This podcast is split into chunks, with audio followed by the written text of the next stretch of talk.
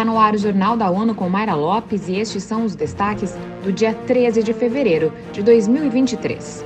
OMS pede 43 milhões de dólares para intensificar resposta na Síria e na Turquia. Agência da ONU alerta para possíveis surtos de sarampo nas Américas. A Organização Mundial da Saúde lançou um apelo de 43 milhões de dólares para apoiar a resposta ao terremoto na Síria e na Turquia. O anúncio foi feito pelo diretor-geral Tedros Ghebreyesus neste domingo. O chefe da Agência de Saúde da ONU destacou que o valor pode aumentar à medida que os efeitos do desastre se tornarem mais claros. Antes do terremoto, mais de 4 milhões de pessoas já dependiam de ajuda humanitária e as necessidades eram as mais altas de todos os tempos. Esta é a mais recente crise a atingir a Síria que se soma ao conflito, a pandemia de Covid-19, surtos de cólera e declínio econômico. Segundo a OMS, mais de uma década de violência fragilizou todo o sistema de saúde e apenas 50% das instalações médicas estavam funcionando antes dos sismos. A Organização Pan-Americana da Saúde emitiu um alerta pedindo aos países das Américas a atualizarem seus planos de resposta para evitar a volta da transmissão endêmica do vírus do sarampo. Ana Paula Loureiro tem os detalhes. Uma redução na cobertura vacinal infantil da região aumentou a possibilidade de surtos da doença. No comunicado, o braço da OMS nas Américas lembra que a vacinação e a vigilância epidemiológica de doenças que podem ser prevenidas através de imunização são serviços de saúde essenciais e não devem ser interrompidos. De acordo com a OPAS, o risco de surtos dessas doenças na região está em seu ponto mais alto nos últimos 30 anos.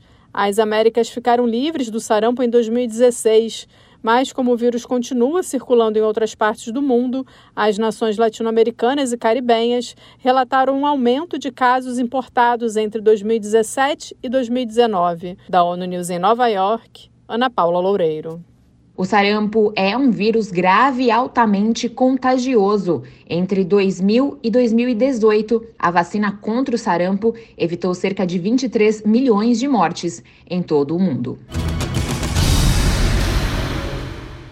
As Nações Unidas marcam neste 13 de fevereiro o Dia Mundial do Rádio. Este ano, a data celebra a importância do veículo em situações de conflito, comemorando também os 75 anos das missões de paz da ONU. A ONU News conversou com o português Miguel Caldeira, que esteve à frente das transmissões de rádio no Timor-Leste durante anos de instabilidade política na nação do Sudeste Asiático. A rádio era, sem dúvida, o principal uh, informador. As pessoas, sobretudo, que viviam longe da capital ou das duas principais cidades, só recebiam notícias através da rádio. A ONU News também falou com a diretora da emissora Mikado FM, da missão das Nações Unidas no Mali, a MINUSMA. Para a diretora Joyce de Pina, existem interesses diferentes entre os ouvintes, mas a mensagem principal é de que é possível a convivência em paz quando se ouve um ao outro. O programa permite recordar às pessoas que sempre viveram em paz, que sempre fizeram parte da mesma comunidade, apesar de serem etnias, pertencerem a etnias diferentes, é um exemplo da força da rádio.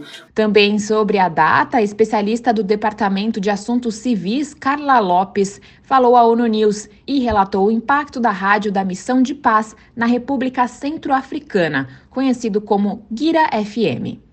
A Rádio Guira acrescenta valor à missão ao divulgar o impacto das atividades e projetos, ações concretas que beneficiam as populações locais. Em suas missões de paz pelo mundo, a ONU conta com 16.500 civis como boinas azuis. São mulheres e homens que servem ao lado de militares e agentes policiais em regiões que se recuperam ou estão em conflito.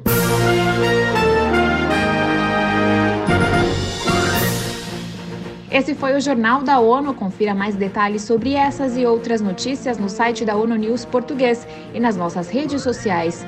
Para nos seguir no Twitter, acesse arroba ONU News.